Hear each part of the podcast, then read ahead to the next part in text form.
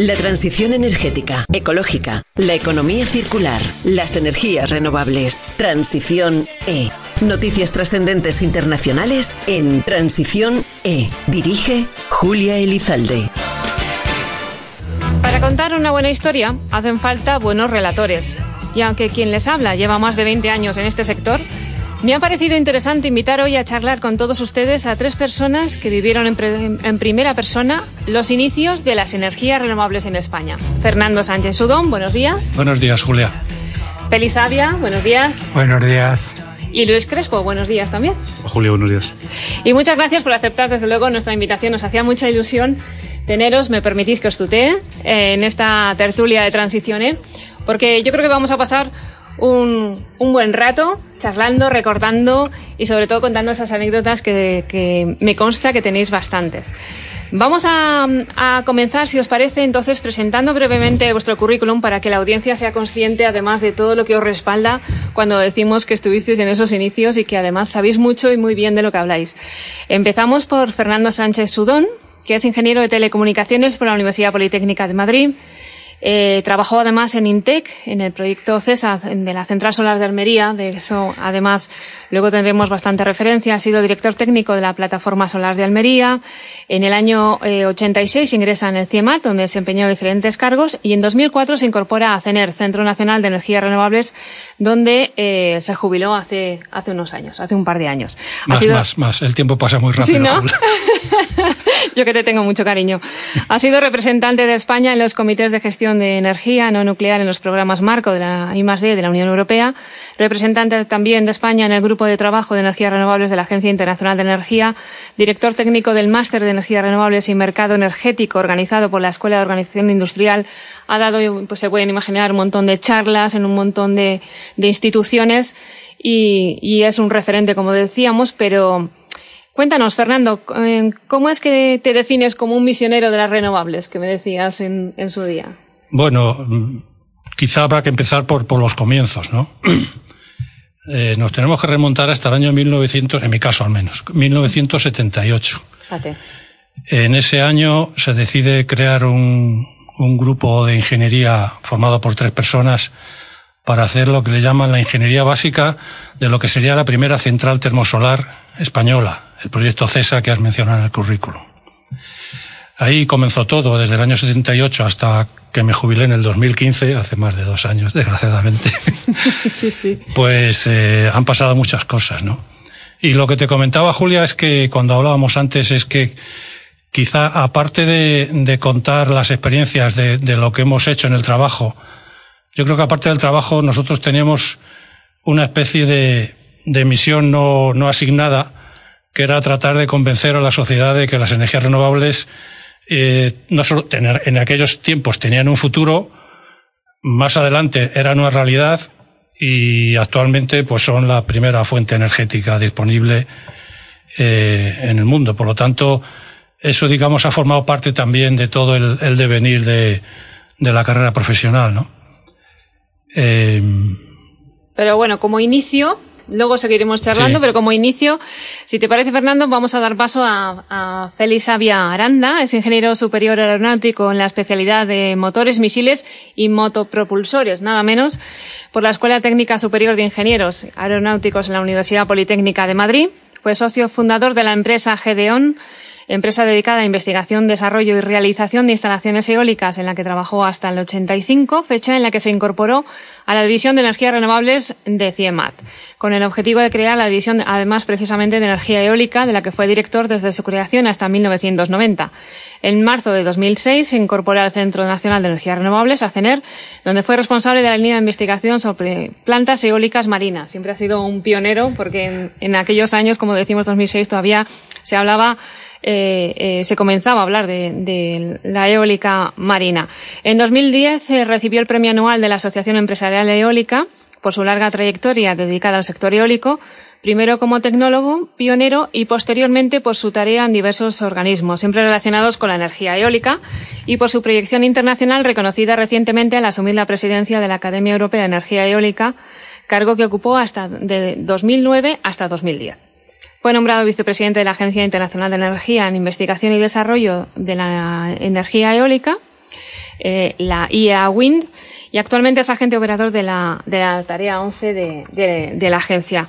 Bueno, participaste en un proyecto europeo, Félix, eh, gracias al cual se instaló en Galicia en 1988 el primer aerogenerador de, un megavatio. ¿Qué supuso? ¿Cómo recuerdas aquella experiencia? Pues, primero te voy a comentar lo que fue aquella experiencia. Fue el desarrollo, como tú decías, con un proyecto europeo de una máquina de más de, de, de mil megavatios, kilovatios, perdón, uno, con dos megavatios.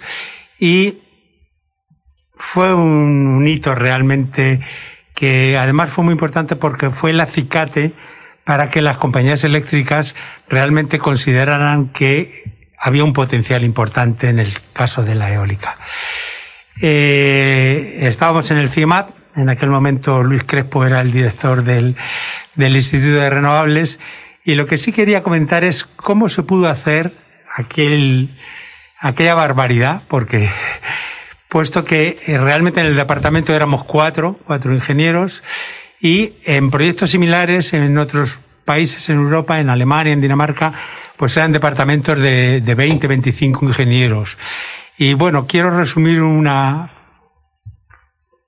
una anécdota que vimos al final cuando acabamos, cuando se inició el proyecto, cuando se instaló, le mandamos a Luis Crespo una fotografía de la máquina y decía, al final, firmado por todos, lo hicimos porque no sabíamos que era imposible. o sea que una, una fotografía curiosa, ¿eh?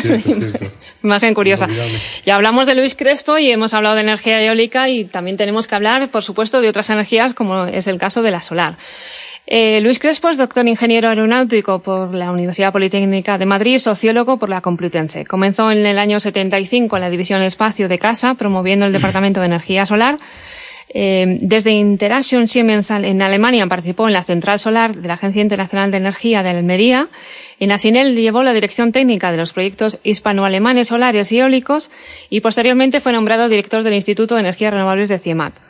Fue directivo en CEDETI, AINTEC y director general de la Corporación Empresarial de Extremadura.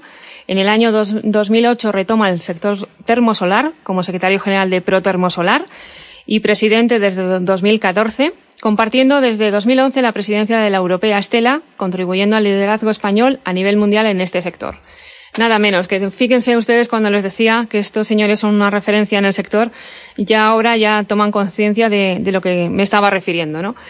Eh, Luis, ¿Qué es eso de, la prueba del hombre lobo? Que ahora vamos a descolocar a todo el mundo, porque tú me lo contaste y me quedé atónita.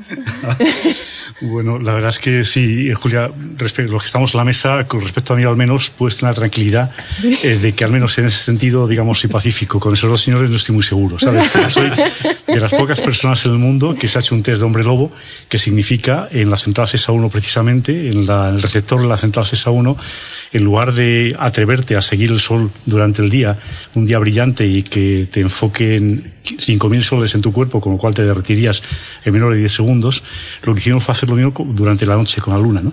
Con lo cual tuve bajo, mm, en mi cuerpo tuve el influjo de 5.000 lunas y efectivamente los que estábamos allí, unos cuantos amigos, nos miramos de rojo por ver si nos salían pelos en todas partes del cuerpo y nos dedicamos a lanzar a los demás al vacío a 60 metros de altura, pero afortunadamente no, brindamos con champán y fue una experiencia inolvidable. La verdad es que es precioso cómo ver un campo que era luna llena, eh, ver un campo relativamente iluminado, pero nocturno, ¿no?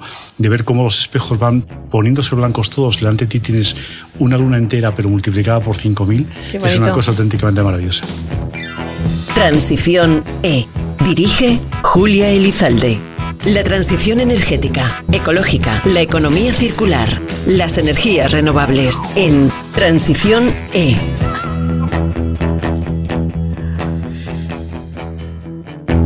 Buenos días, soy José Ángel Garcés y envío un saludo a todos los oyentes de Transiciones desde la central hidroeléctrica de la Sarra, ubicada en Sallén de Gallego, Huesca, y que pertenece a la División de Energía de Acciona. La transición energética, ecológica, la economía circular, las energías renovables. Transición E. Noticias trascendentes internacionales en Transición E. Dirige Julia Elizalde estábamos diciendo ahora eh, fuera de micro, eh, Félix, que la verdad es que los inicios, aunque hay hitos importantes, como estábamos hablando de ese, de ese aerogenerador, ese molino de, de un megavatio, pero hay otros anteriores que también son instalaciones eh, que fueron más pequeñas, eh, pero que sí que dieron el impulso, fueron ese germen también, ¿no? De las energías renovables en España. Obviamente, eh, hubo muchas iniciativas que eh, influyeron muy positivamente en todo el desarrollo de lo que ha sido la eólica. Y quiero hacer una referencia porque a veces sorprende, ¿no? Parece ser que todo lo de las energías renovables es muy nuevo, muy hace poco tiempo. Ya en España, en el año 1952, 1952, es decir, que estamos hablando hace pues 70 años, se creó un, Comisión Nacional de Energía Eólica para estudiar las posibilidades de la energía eólica en nuestro país. Entonces, a partir de ahí, pues empezaron a hacerse estudios de viento, del recurso, y luego, posteriormente, a partir sobre todo de la crisis del año 73, y especialmente a partir del, del plan de energías renovables eh, a mediados de los años 80, pues empiezan a hacer iniciativas de pequeñas plantas eólicas en distintas comunidades autónomas, con máquinas no grandes como eh, comentaba Julia de la máquina esta de 1,2 megavatios, pero que fue muy muy positivo para que la gente para que toda la población fuera conociendo lo que son las máquinas eólicas y las posibilidades que tenían de realmente producir energía eléctrica para cubrir las necesidades de nuestro país. Y esos proyectos se, desarrollaban a nivel internacional y, entre diferentes socios de diferentes países. Eso, Luis, a ti te, tocó además eh, eh, como representante.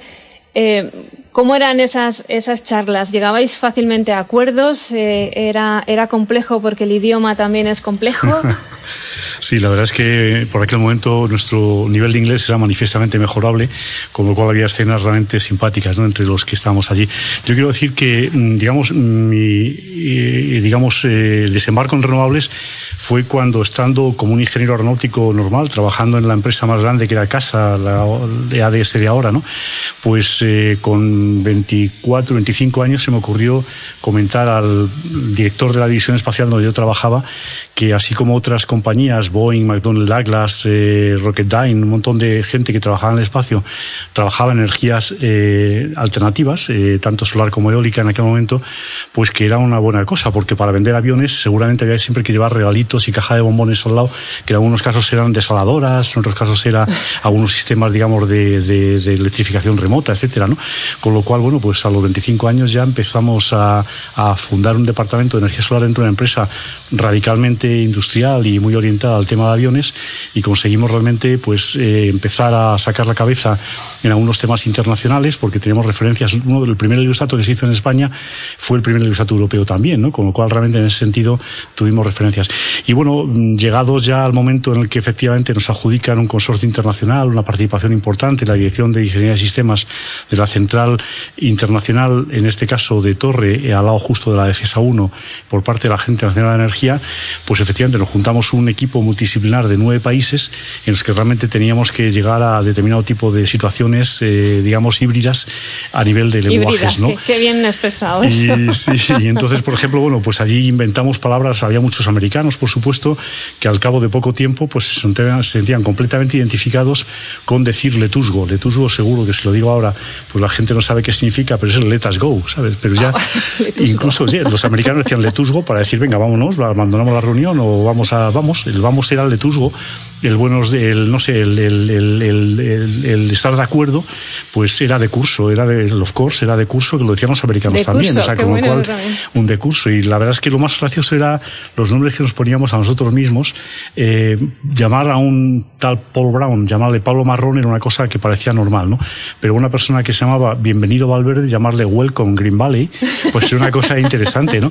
O, por ejemplo, a, un tal Eduardo Maldonado decirle Edward Badgiven, ¿sabes? Entonces sí, eran cosas que tiramos por allí, ¿no?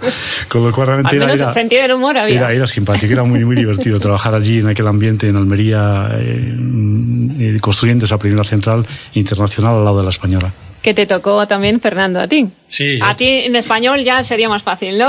A ti te tocaba la sección española. Sí, nuestro proyecto era efectivamente un proyecto completamente nacional, fue un desafío tremendo. Comentaba en el año 78 que nos encargaron a tres ingenieros que quiero mencionar aquí, Carlos Ortiz y Juan Avellaner, para hacer lo que se llamaba la ingeniería básica de la primera central solar española. Eh, y claro, fue un proyecto que tuve la, suerte y el honor de, vivir desde el comienzo hasta el final, cosa que es muy raro en la ingeniería. Normalmente en la ingeniería hay ingenieros especialistas en, la ingeniería básica, otros que hacen la, ingeniería ya de detalle, hay ingenieros de puesta en marcha en la planta, ingenieros de montaje. Este era un, proyecto pequeño que me permitió, digamos, ver todas las fases, desde lo que es la ingeniería básica, luego me desplacé a Almería a, hacer, a supervisar la construcción de la central, luego la puesta en marcha y la, y la evaluación de la central, con lo cual, desde luego fue un, para un ingeniero eso es algo absolutamente, absolutamente único, ¿no?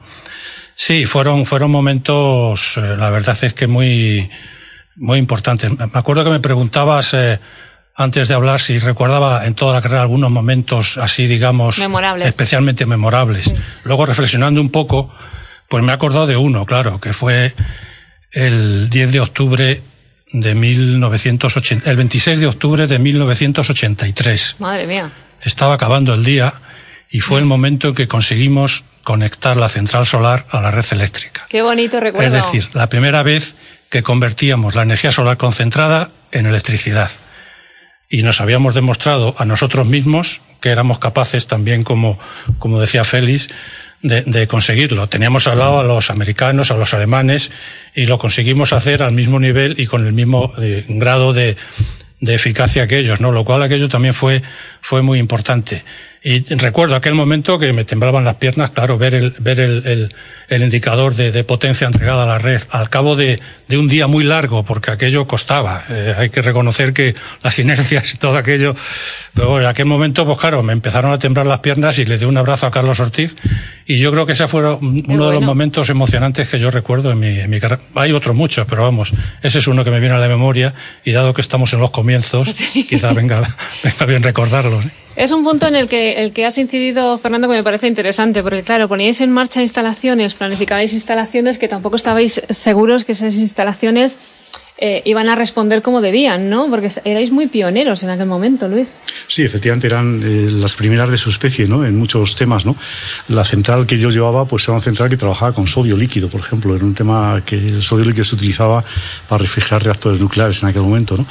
Eh, pero sí, la verdad es que los principios físicos eran evidentes. Tú pones unos espejos, los juntas y calientas algo y ese algo al final mueve lo que sea, ¿no? Con lo cual, eh, pues efectivamente puede tener mayor o menor rendimiento, pero digamos estamos seguros de nuestra nuestra, del potencial de la tecnología y estábamos seguros que al final el tema iba a salir. Entonces todas las centrales que hicimos en aquel momento funcionaron perfectamente.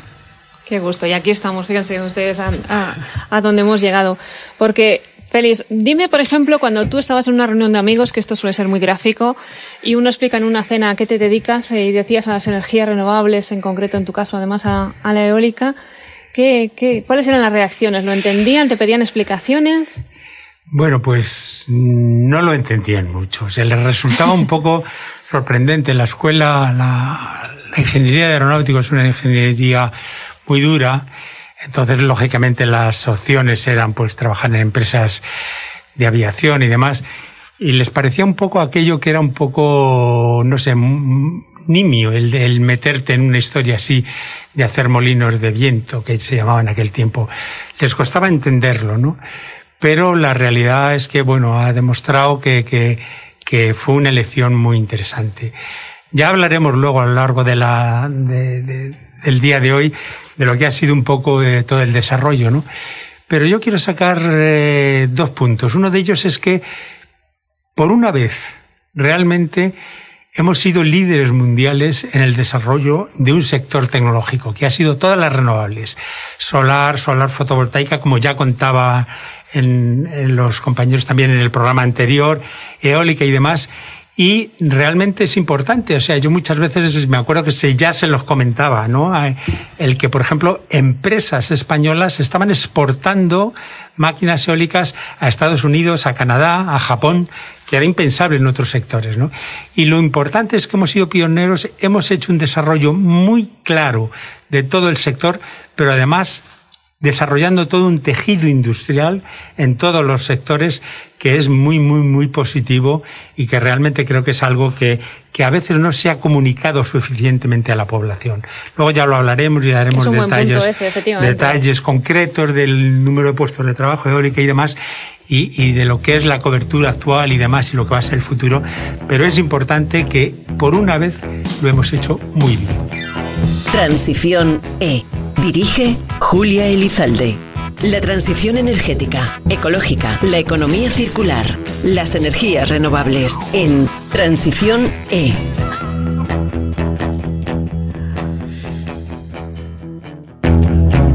Hola, son Juan Carlos Beiro e quero enviar un saúdo a todos os ointes de Transición E desde a planta de multiplicadoras de Siemens Gamesa en Sigüeiro. La transición energética, ecológica, la economía circular, las energías renovables. Transición E. Noticias trascendentes internacionales en Transición E. Dirige Julia Elizalde. Si estuvieran aquí conmigo, verían la sonrisa que tienen estos eh, tres caballeros cuando hablan de, de, lo que más les apasiona, ¿no? En este caso, su trabajo que estaba relacionado con las energías renovables, energías alternativas. Y, pero también tienen su espinita clavada en el corazón cuando, cuando también les, les criticaban o, o ponían en cuestión su trabajo, ¿verdad, Fernando? Que decías que, que las críticas también en, en, ese momento, pues había con, con intereses comerciales o, o, empresariales, mejor dicho, detrás, pero sí que había gente que ponía en cuestión vuestro, vuestro sí, trabajo. Sí, no, no solo críticas, más que críticas, yo creo que lo que había era un escepticismo general, ¿no? La verdad es que pero vamos, es, yo creo que eso siempre que se trata de cambiar un status quo, las cosas son muy complicadas. Y nosotros eh, en lo que estábamos trabajando era en un sistema energético que iba a cambiar radicalmente el sistema energético tradicional hasta la, que existe hasta la fecha, ¿no? Sistemas energéticos basados en grandes centrales de producción de energía eléctrica, grandes líneas de distribución, y nosotros estamos trabajando en un sistema energético basado en energías renovables que es justo lo contrario, son energías distribuidas, energías muy eh, loca locales, etcétera, y todo eso eh, suponía un cambio de, paradigma energético y, por lo, hubo, mucho rechazo al principio a, a aceptar esto, un rechazo unido a un cierto escepticismo de que realmente esas tecnologías pudieran llegar a ser primero fiables y luego económicas. Eso, uh -huh. eso fueron los eso do, las dos etapas. Primero hubo un escepticismo de que eso no, no funcionaba, de que eso al final se estropearía, que la eficacia iba a ser muy baja. Cuando ya se demostró que eso no era así, porque todas las plantas que estaban funcionando tenían unas tasas de, de operación equivalentes a cualquier otra instalación industrial, vino el mantra de que son muy caras. Y ese fue el que más duró. Es verdad, ¿eh? sí, todavía. Ese duró se... muchísimo, pero vamos, ese dur... yo creo que cuando sí, yo me jubilé en el 2015, que ya las energías renovables eran las más baratas dentro de todo el portafolio de, fuentes energéticas que existían, todavía había mucha gente mmm, de mucho nivel representativo en el sector que seguían diciendo que eran caras. Y eso ha sido, la verdad, que una, una, un, un continuo eh, lucha contra, contra esa, digamos, esos dos mantras que hemos tenido históricamente. Estoy hablando de 40 años, ¿eh?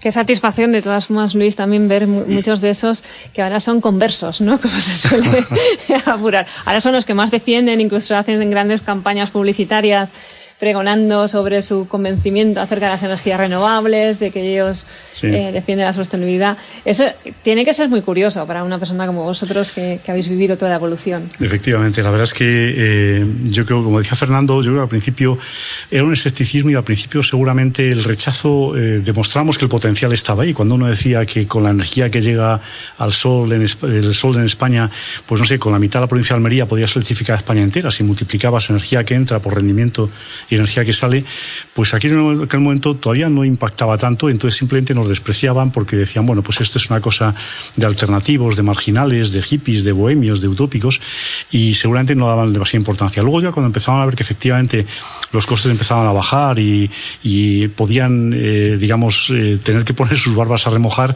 pues la verdad es que ya era un tema más de el ataque económico. A veces en aquel momento todavía estaba justificado, que eran más caras, mm. y después lo que vino fue precisamente el hecho de decir que promocionarlas para que pudieran llegar, como todas las energías, han tenido un apoyo importantísimo. Las renovables no son precisamente las que más subvenciones han recibido. Hace, hasta hace, bueno, todavía en estos momentos el combustible fósil es el que recibe más subvenciones en todo el mundo para eh, subvencionar la electricidad de países que se están alimentando con energía fósil. ¿no?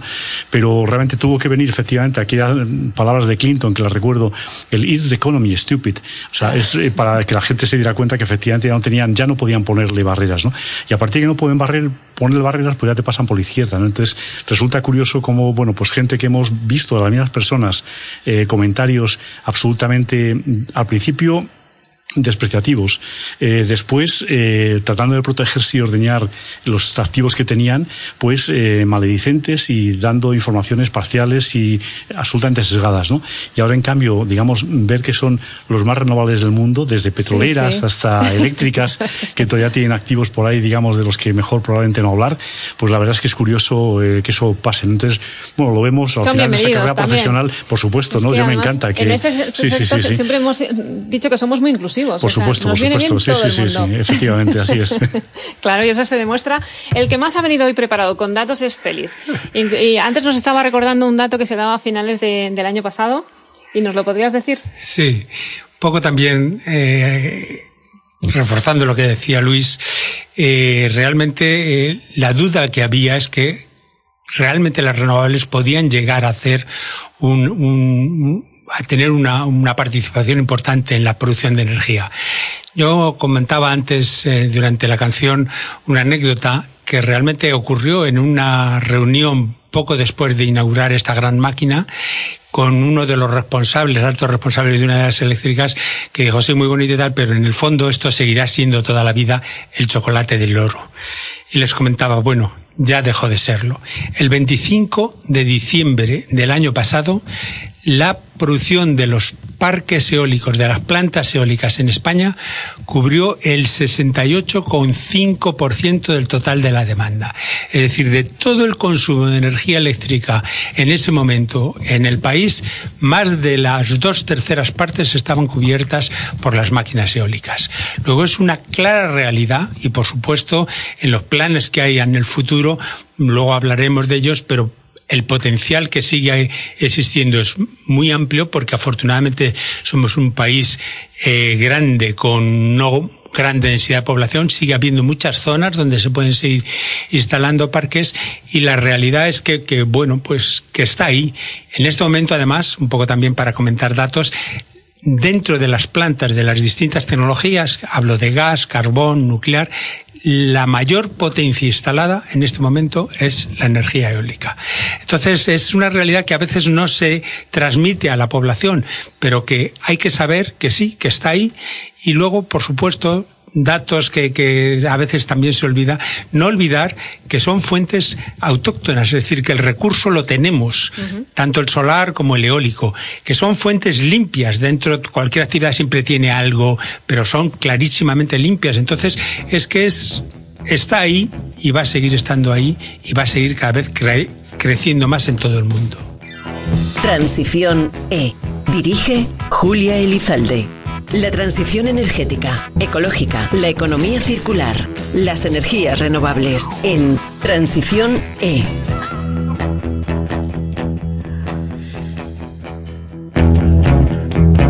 Hola, soy Silvia Blanco, jefa del Parque Eólico Adraño de Acciona, situado en Mazaricos, un pequeño pueblo de Galicia, y envío saludos a todos los oyentes de Transición E.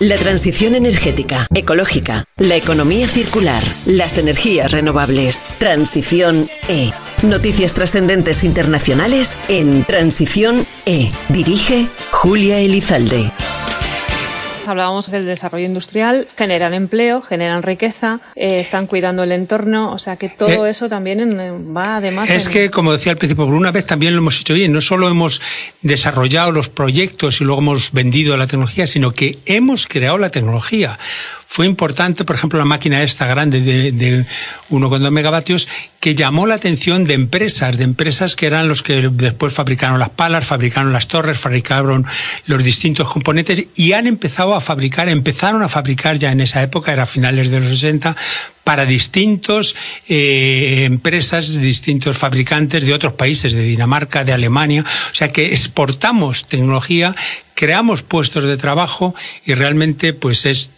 muy, muy, muy positivo y nadie realmente esperaba que fuera a ir tan bien en esta línea y que siguiéramos llevando una postura muy, muy importante. Y hemos llegado además a exportar también energía, no solo ya tecnología, como es la, península, que eso es otro también de los temas que se suele decir, ¿no? Que, que estamos ahí con la península como, como aislada energéticamente eso es complicado también. Sí, siempre, bueno, esto también lo controlarán mucho mejor Luis pero, y, Fernando, pero obviamente el tema de las conexiones con los países de alrededor, en toda Europa, y yo creo que es fundamental, ¿no? Aquí tenemos conexiones con Portugal, con algo con Marruecos, con, a través de, con Europa a través de Francia, pero importante aumentar todas esas posibilidades para hacer un, un centro mucho más efectivo, ¿no? Vale. Y si, si, Perdona, perdona. Si me pide solo para complementar un poco, Félix ha hablado de, las cifras de energía eólica. Fíjate que la termosolar solo con 2 gigavatios que tenemos instalados, 2,3 gigavatios en España, eh, digamos, eh, más de 10 veces eh, menos que, que, cualquiera del gas o que la eólica, por ejemplo.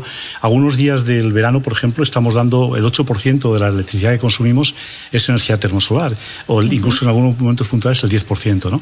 De las 100 centrales que hay en el mundo, 50 hay en España, o sea que somos el país, evidentemente, dominador en este tema y el 95% diría yo de las centrales eh, en el mundo tienen tecnología española en algunos casos dominante y en otras muy importante también, ¿no? con lo cual es un sector también importante en ese sentido.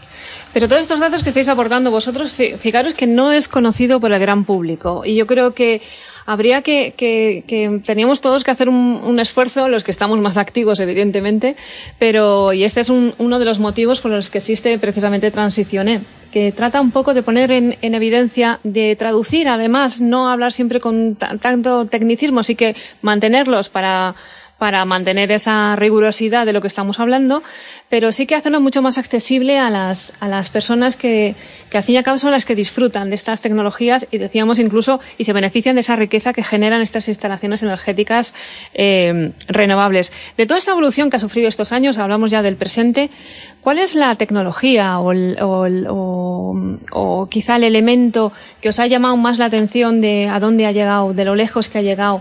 Hablábamos en el anterior programa transiciones de la reducción de costes de, fotovoltaica, eh, pero en cuanto a diseño quizá aerodinámico o, potencia tecnológica, ¿qué os, ¿qué os llama ahora más la atención? Fernando.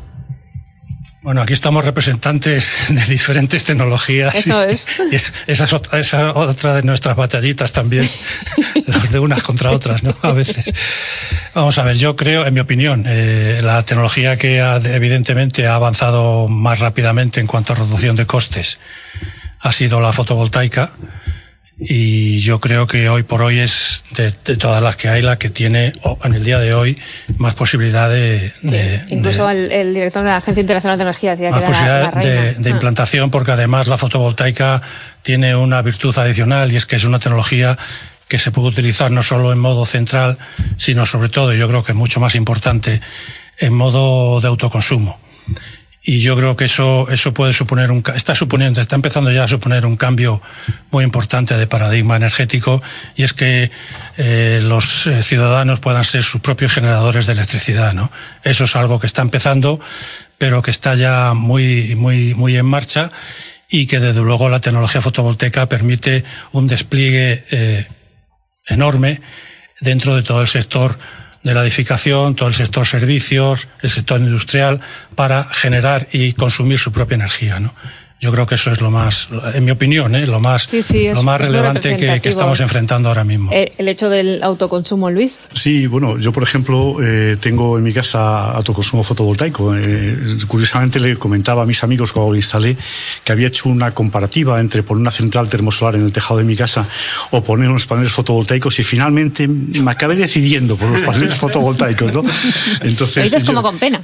sí, pero bueno, la verdad es que yo creo que que mm, yo creo que no, no, no exactamente, o sea, Fernando decía antes si en algún momento quizá parezca que hemos estado unas contra otras, pero las renovables son todas complementarias, ¿no? Yo creo que con una, con una utilización eh, racional de todas ellas somos capaces de tener un 100% de renovables muy fácilmente, ¿no?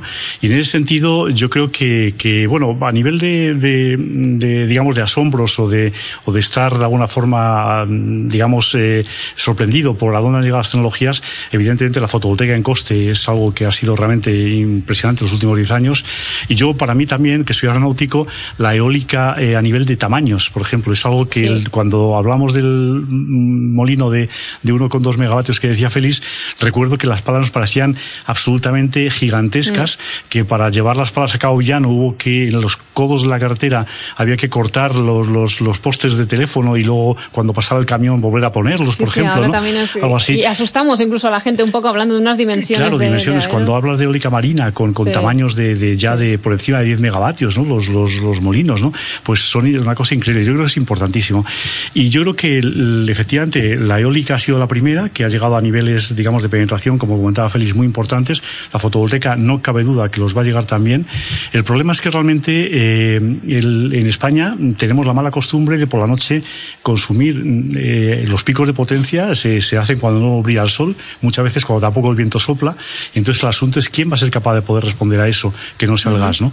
Y ahí es donde realmente yo creo que eh, con un diseño razonable, eh, la termosolar, el almacenamiento, yo creo que es un tema que te brindo para futuras, eh, digamos, sí, reuniones. se nos está quedando corto el tiempo, el estamos almacenamiento yo creo que es algo muy importante y realmente yo creo que precisamente el poder decirle a la termosolar, mira, yo puedo guardar en almacenes mis, mis sales térmicas fundidas, las guardo una semana, independientemente de que haya hecho sol el día anterior o no, o la semana anterior o no, yo si quieres, red eléctrica, te doy.